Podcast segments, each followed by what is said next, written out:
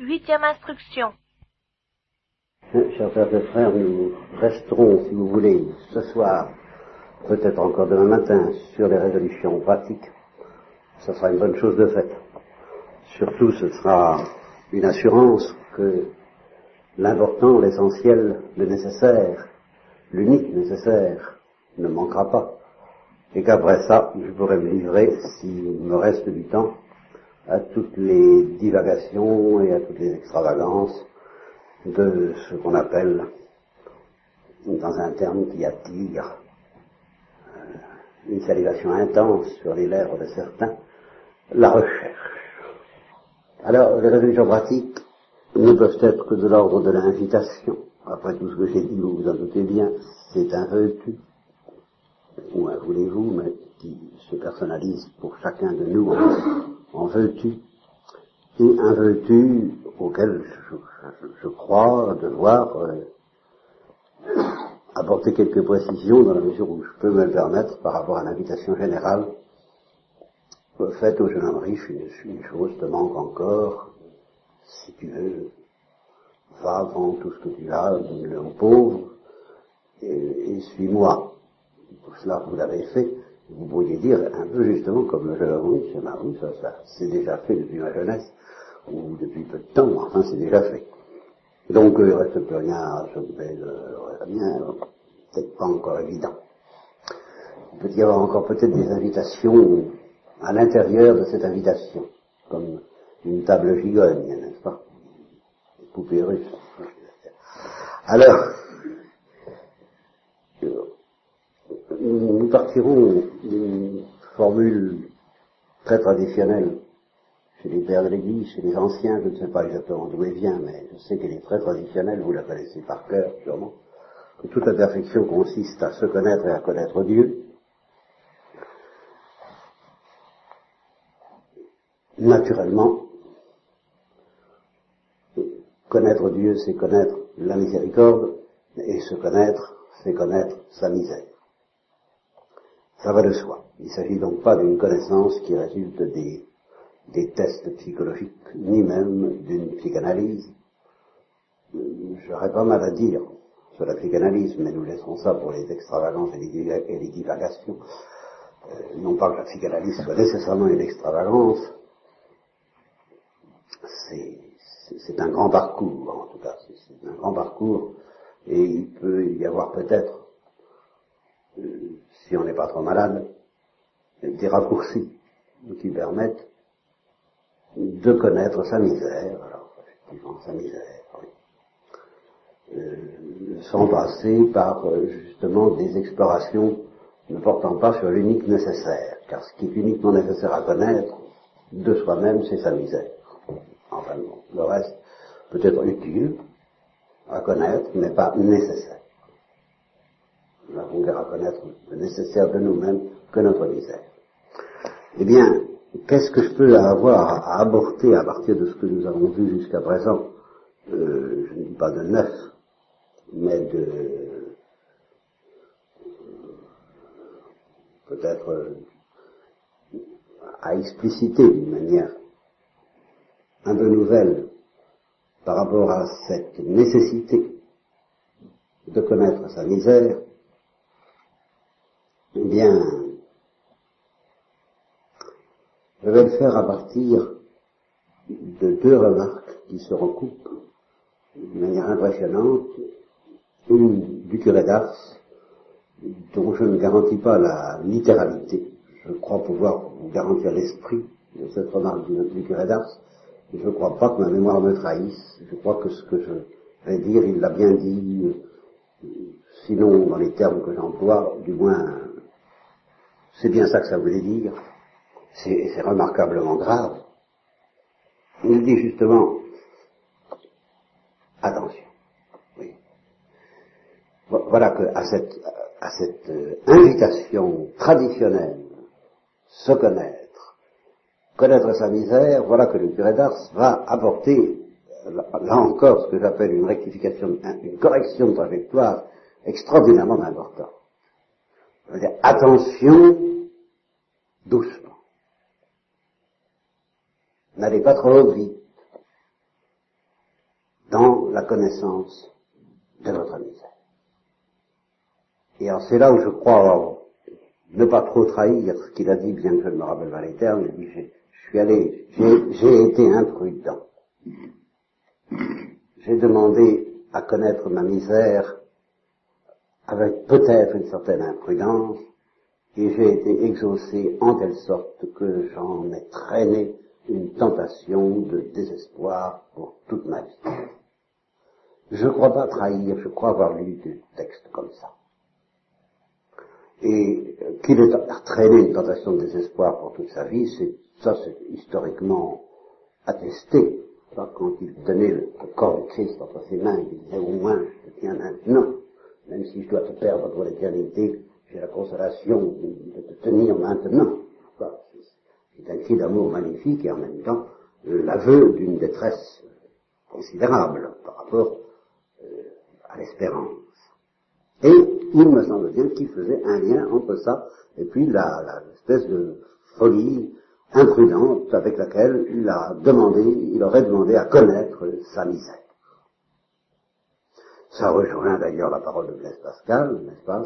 Si tu connaissais ta misère, tu perdrais, tu perdrais cœur. Tu perdrais confiance. Ne demande pas à la connaître trop. Alors comment est-ce que ça s'arrange tout de même? Parce que la tradition, la tradition des pères de l'Église ne saurait nous tromper. Comment est-ce que ça s'arrange? Euh,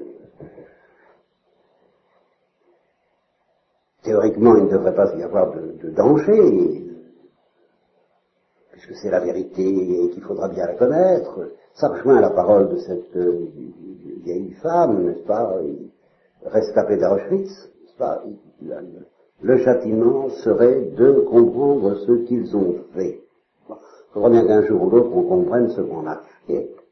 Et c'est exactement comprendre sa misère, parce qu'il y a la misère de ce qu'on est, de ce qu'on pourrait faire, de ce qu'on fera, si la grâce de Dieu ne nous protège pas, aussi la misère de ce qu'on a fait, de, ce qu'on a fait, de ce qu'on n'a pas fait, de ce qu'on a, de, tous les endurcissements, de toutes les négligences, de tous les sommeils plus ou moins volontaires par lesquels nous avons euh, fermé la porte à celui qui frappe pour entrer dans notre cœur, n'est-ce pas?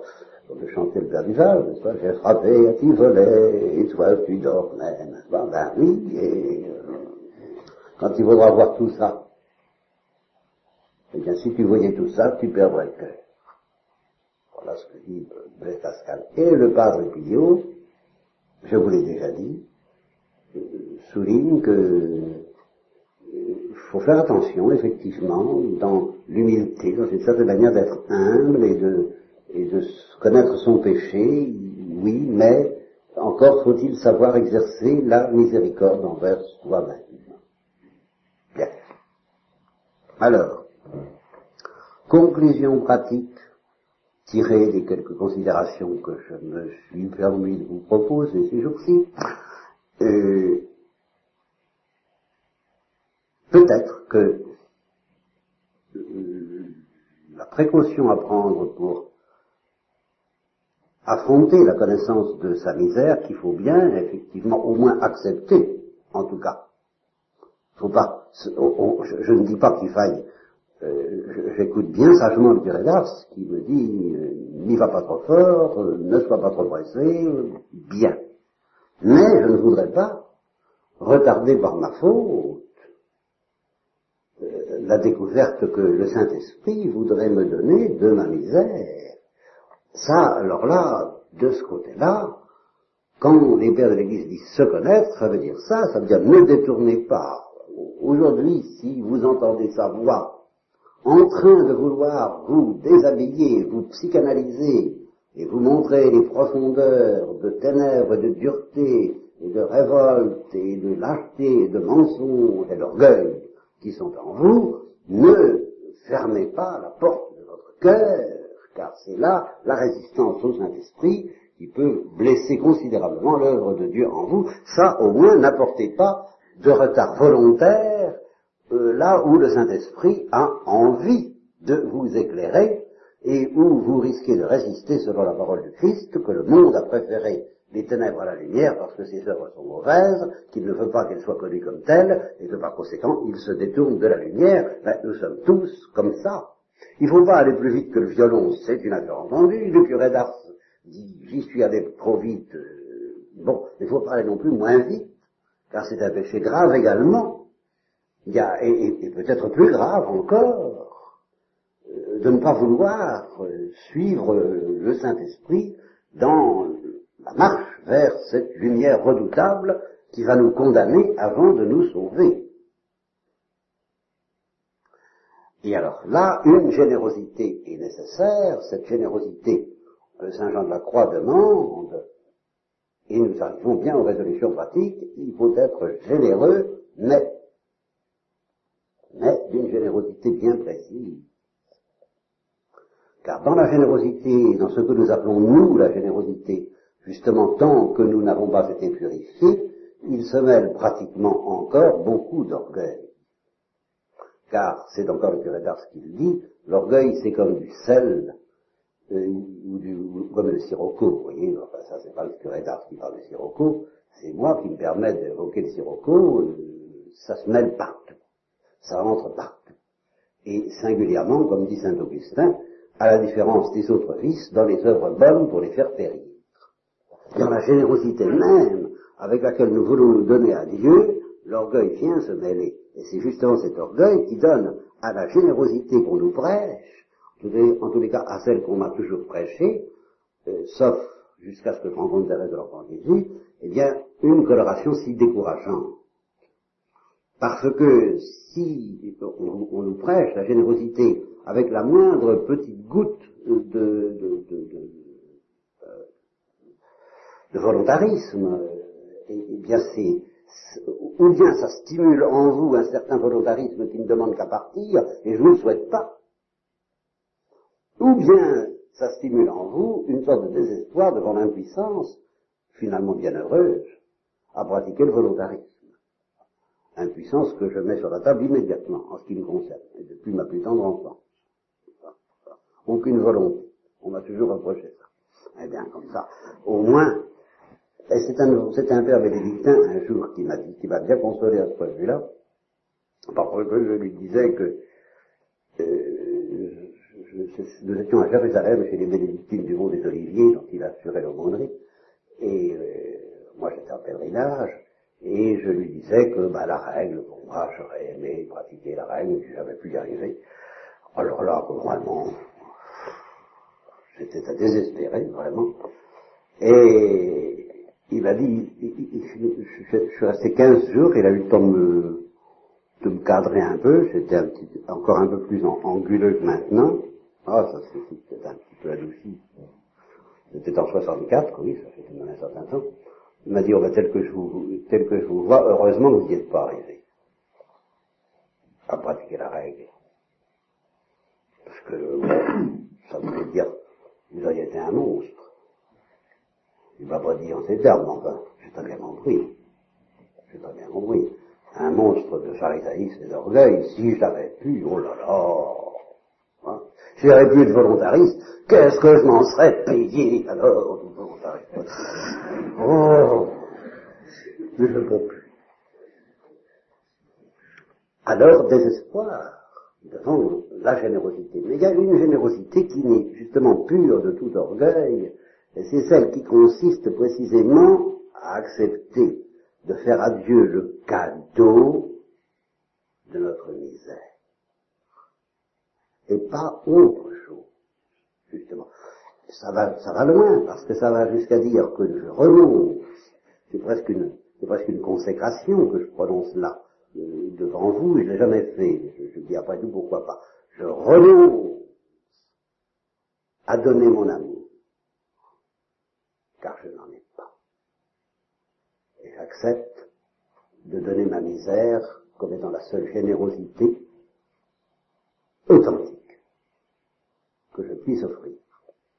C'est la seule authentique, mais c'est pas la seule qui soit, c'est pas la plus facile à pratiquer. C'est très douloureux et c'est finalement très difficile. Mais ça, on ne peut pas en faire complètement l'économie. Il faudra bien en arriver à cette générosité justement de permettre au Saint-Esprit de nous montrer notre misère en nous stimulant, en nous disant mais ne te décourage pas de ce que tu découvres, ne te décourage pas de voir que tu es digne de l'enfer, tiens-toi en enfer comme dit euh, je ne sais plus qui, du côté des orthodoxes ou des orientaux, tiens-toi en enfer et reste en paix, n'est-ce pas, descendant. mais, oui, fais-moi ce cadeau, fais-moi ce cadeau. C'est le seul cadeau qui soit pur. Tu risques rien. En faisant ce cadeau-là, alors là, tu risques rien. Il n'y a pas d'illusion ni d'erreur dans ce cadeau, parce que justement, il n'y a pas d'orgueil, à condition que tu ne te contorsionnes pas pour éprouver encore je ne sais quelle, satisfaction d'amour propre, ne te contorsionne pas trop, ça ira.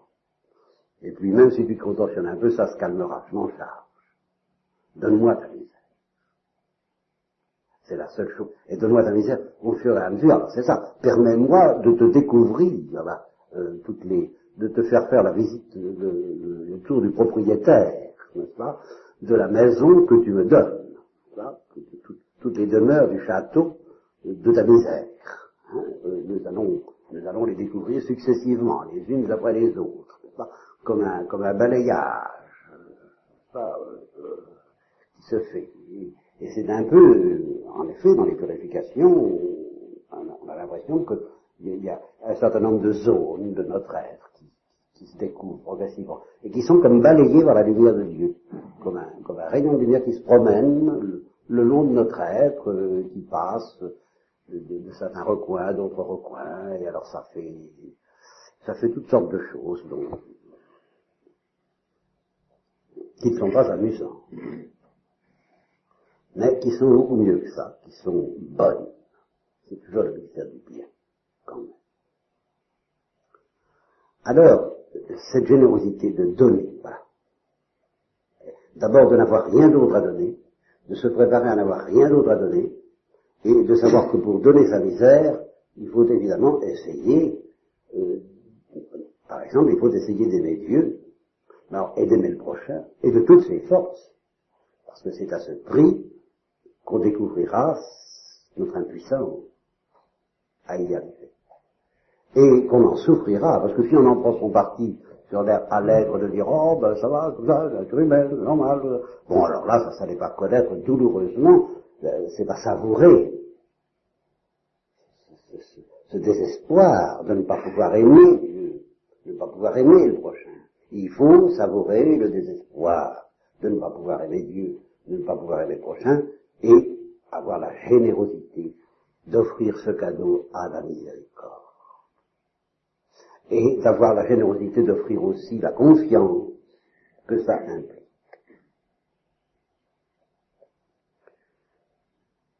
Et ça m'évoque une parole du Christ à Consumata, Marie-Antoinette de Bezer, ou Marie de la Trinité, enfin appelez-la comme vous voudrez, puisque c'est une carmélite qui n'est jamais entrée au Carmel.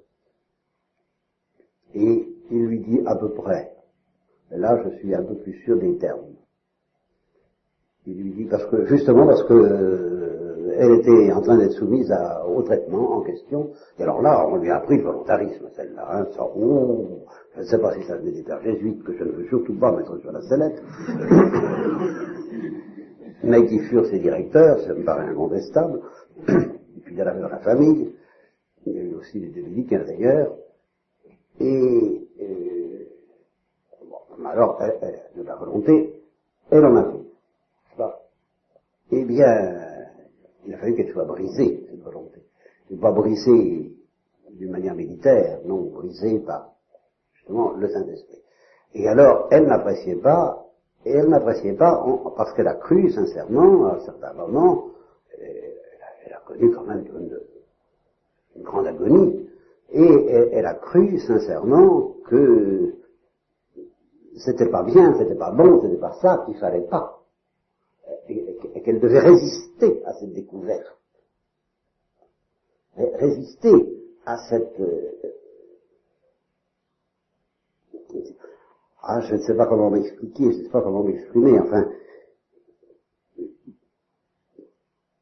Si vous voulez, elle se cramponnait à une certaine manière d'aimer, à une certaine manière d'être vertueuse, et puis, et puis Dieu lui montrait qu'il n'y arrivait pas, et elle ne consentait pas à accepter de ne pas y arriver, même douloureusement alors elle se comprenait pour la plus grande gloire de Dieu. toujours la grande formule, pour la plus grande gloire de Dieu. Et alors le Christ lui a dit, mais écoute, on me demande de grandes choses, on me demande la vertu, on me demande même la souffrance. Et moi, j'ai tant souffert de sentir refluer en moi la boue de l'humanité. Et alors ça, on ne me demande pas. Ça, personne n'en veut. Tu ne sais pas ce qui fait la gloire du Père. Tu parles tout le temps la gloire de Dieu. J'ai tant souffert de sentir refluer en moi le bout de l'humanité. On me demande de grandes choses on me demande la vertu, on me demande même de la souffrance, mais ça, qui accepte de me suivre sur ce chemin? Tu ne sais pas ce qui fait la gloire du Père. Cette générosité-là, cette générosité d'accepter, cette espèce de descente aux enfers, qui est une descente au fond de nous-mêmes. Pour, pour, la plupart d'entre nous, euh, la descente aux enfers, ne réclame en effet qu'une chose coïncide rigoureusement avec la descente au fond de soi-même. Voyage autour de la chambre, il n'y a pas besoin de sortir de sa chambre, il n'y a pas besoin de sortir de soi-même pour descendre en enfer. il y est, simplement on ne veut pas le savoir, justement. Et là, je témoigne comme prêtre que c'est tout à fait entendu, je me suis toujours pris comme un ange. Alors là, oui, soit, mais que je lui sois pris comme un ange ou pas comme un ange, je témoigne que je, sais ce que c'est que la résistance des âmes à la lumière. Alors là, oui.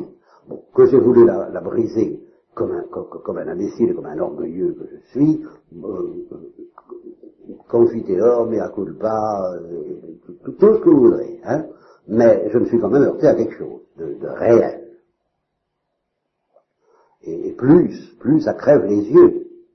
C'est plus le, le le péché, il ne s'agit pas seulement des défauts, des travers, mais d'un péché, celui qui faisait dire de celles que j'appelle les angéliques de Port-Royal, qu'elles étaient pures comme des anges et orgueilleuses comme des démons, plus cet orgueil crève les yeux de tout le monde, de tout l'entourage, moins l'âme accepte de le voir, à tel point qu'il m'est arrivé de rêver d'un traitement qui serait, parce, parce qu'on cherche des moyens humains, il n'y a rien à faire, vous comprenez, je ne suis pas converti, je ne suis pas encore accepté d'être instrument de Dieu, comme ça, tout patient, tout patient, oh, oh, oh, hein, euh, si on pouvait trouver un truc pour les faire voir, oh, on va voir ce qu'ils sont, quand même, hein, alors, le traitement au magnétoscope, y allez donc, les filmer, filmer quelqu'un, à certains moments, à certaines heures, simplement filmer, rien d'autre, enregistrement. Et puis, deux temps, plus tard, on le prend, mais bien, ça va bien, bonne soirée, on, va passer un film, hein Alors j'ai appris des médecins et psychologues que ça pourrait entraîner des suicides, cette histoire-là. Si on se voyait. Mais tel que nous voient les autres, hein. La première fois que j'ai entendu ma voix au magnétophone, j'ai entrevu un peu. Et c'est ça. C'est ça.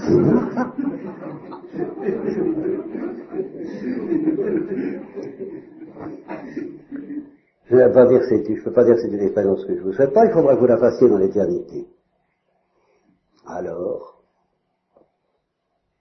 bon, eh bien, euh, donc pour descendre en enfer, il suffirait d'accepter, en effet, de connaître sa misère.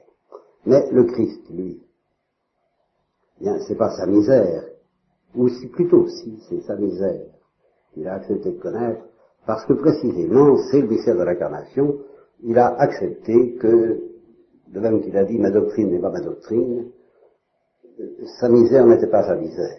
Il a accepté que sa misère soit, que notre misère soit sa misère. Et là, je, je, frôle le problème du mal. Je suis à la frontière du problème du mal comme vous êtes à la frontière de la Belgique. Je ne veux pas dire du tout que je compare si peu que ce soit.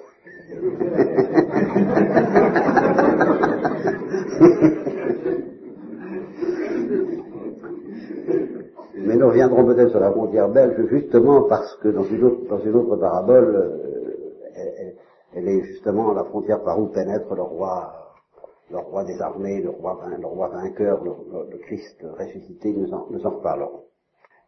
Toujours dans les résolutions pratiques d'ailleurs. Eh bien, euh, oui, nous frôlons le mystère du mal, c'est vrai. Le Christ c'est ce que les, pères grecs ont très bien compris à propos du baptême du Christ. Ils ont admirablement compris cette inversion, ce baptême à l'envers.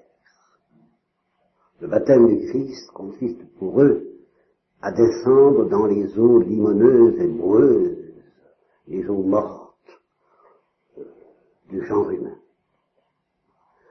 Il s'est plongé dans la boue du genre humain. C'est exactement ce qu'il dit à Consumat. J'ai tant souffert de ce baptême, de ce bain de boue. Je suis descendu dans un bain de boue. Et c'est ça qu'a fait mon amour. Je vous ai rejoint, je suis parmi vous, je mange avec vous. Ah oui, on est content, Seigneur, d'être parmi nous. Oui, enfin, vous gai d'être parmi D'ailleurs, il le dit dans l'Évangile, combien de temps est-ce que ça va durer? Cette euh, promiscuité.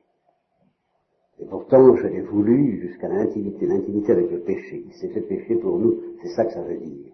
Et alors, il, a connu l'intimité avec l'enfer, par nous, par la, par la, par l'intimité charnelle de, la génération, du fait qu'il est descendu. évidemment, il y a eu le SARS, le tamis, très pur de l'Immaculée Conception. N'empêche que c'est tout de même le, sang impur n'est-ce pas, qui abreuve nos sillons, n'est-ce pas, le sang, le sang impur du genre humain qui, a été charrié dans les veines du Christ. Il a porté toutes tout, nos, nos ténèbres. Pourquoi?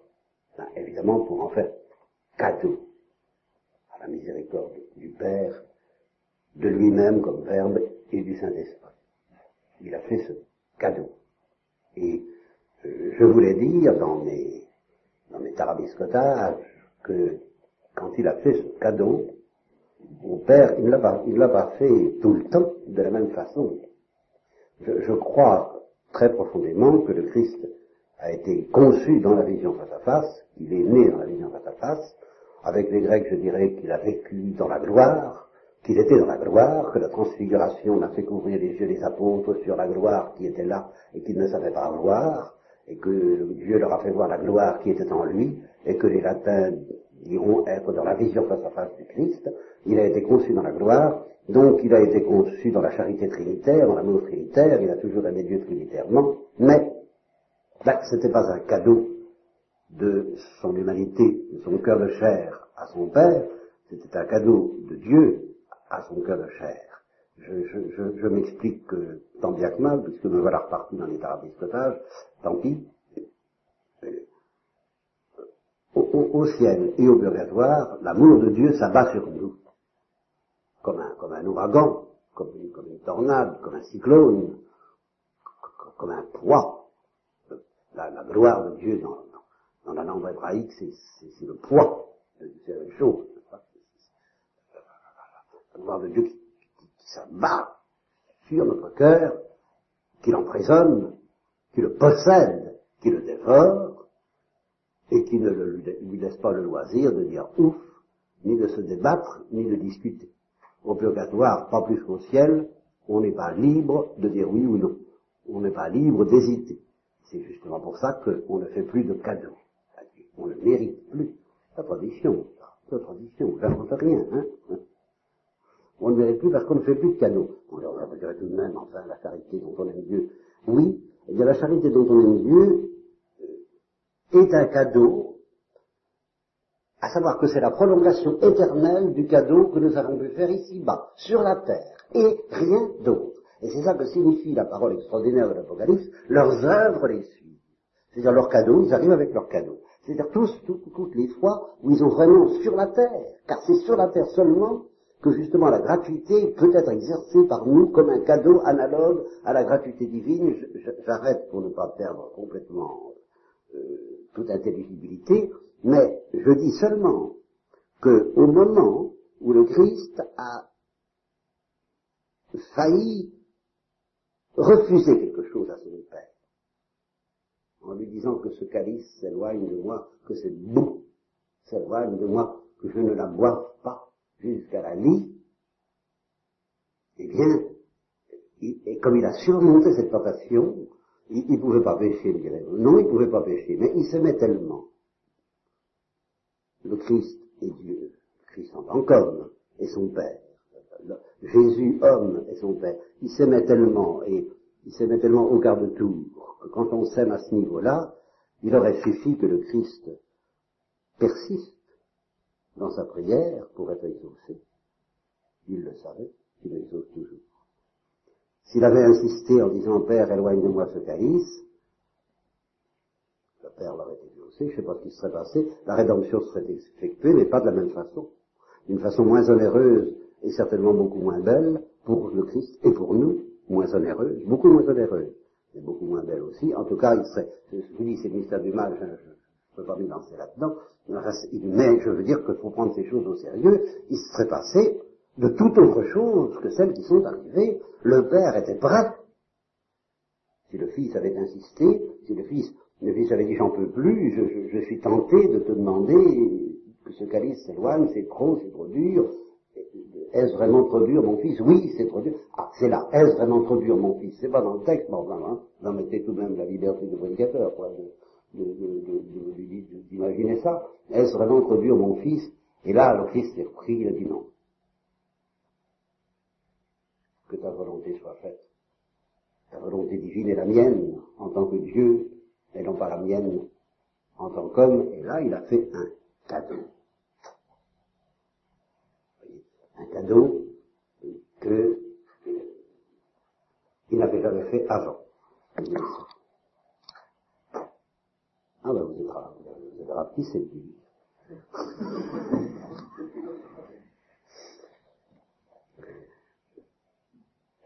Et je crois que, je crois vraiment que le Christ, la gratuité de l'amour du Christ, a, il n'a pas grandi en intensité, mais sa charité ne pouvait pas grandir en intensité, elle était stable, elle était au sommet de, l'intensité possible, due à la vision face à face et au degré de grâce et de, gloire que Dieu lui avait donné dès, le départ. Elle n'a pas grandi en intensité, mais elle a grandi en qualité de gratuité.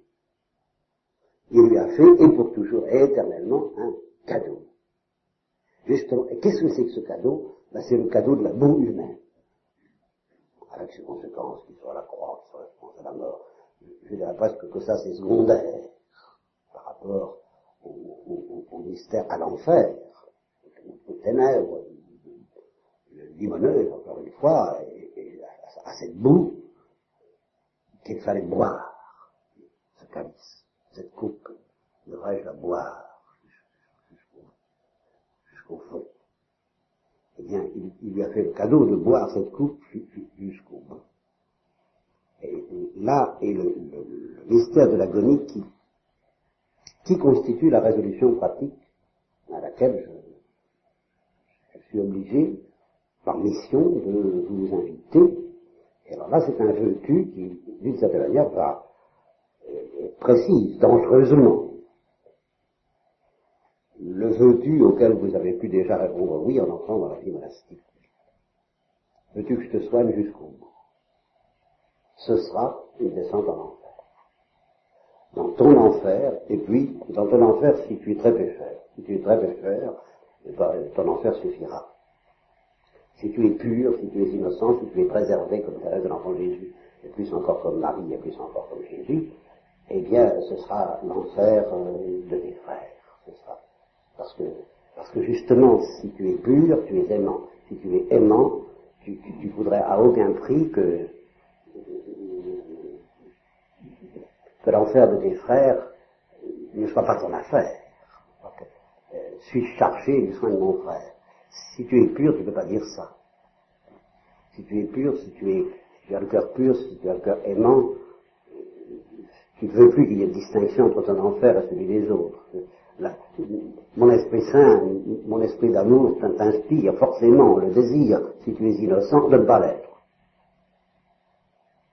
De ne pas l'être. De, boire à la coupe, de manger à la table du pécheur. Voilà. L'expression de Thérèse de Jésus. Si tu es pécheur, mais je t'en supplie. C'est pour ça que j'ai dit une fois dans un serment de Noël, où il ne savait plus très bien quoi dire, j'ai dit Noël, c'est une fête merveilleuse pour les pécheurs, mais pour Dieu, pour les amis de Dieu, c'est une fête terrible. Puisque précisément c'est la descente de Dieu parmi les pécheurs. Quelle, affaire pour les pécheurs, oui, mais quelle affaire pour Dieu. Et plus on est amis de Dieu, plus Noël est une fête douloureuse. Parce que justement, elle consiste à, à manger, à s'asseoir à la table des pêcheurs, en même temps que les pêcheurs sont invités à manger et à s'asseoir à la table de l'Eucharistie, de sorte qu'il n'y a plus qu'une seule table qui est à la fois celle euh, du corps, du cœur, du sang du Christ et des pêcheurs et de l'enfer, parce que justement le Christ a voulu dans son amour et dans la folie de son amour ne faire qu'un avec eux. Il, a voulu que les deux baptêmes n'en fassent qu'un. Tout, baptême est à la fois un baptême dans la pureté trinitaire, dans la folie de l'amour trinitaire, et dans les ténèbres du, péché, les nôtres, et puis celles euh, de nos frères qui ne font qu'un. Et alors, euh, la pointe de, cette, euh, de ce programme, eh bien, je me permettrai de vous l'offrir demain matin, vous avez quelques précisions concrètes sur ce que je crois que peut signifier notre acceptation d'un tel programme, dont Saint Jean de dit justement qu'il y a trop peu d'âmes qui y consentent jusqu'au bout. C'est un, une invitation à aller jusqu'au bout, jusqu'au bout, jusqu'au bout de cette découverte qui se termine par une transfiguration, mais qui passe nécessairement par une certaine agonie, une certaine agonie dangereuse à souhaiter si on ne la souhaite pas uniquement pour répondre au désir de Dieu. Ça n'est pas mon désir, mais ton désir. Et dans la mesure où tu le désires, ô mon Dieu, et où tu désires que je te fasse ce cadeau, donne-moi la grâce de ne pas te le refuser, je n'en prends pas l'initiative, je veux que mon acceptation soit la réponse pauvre et tremblante, mais déterminée à ton propre désir de ma misère.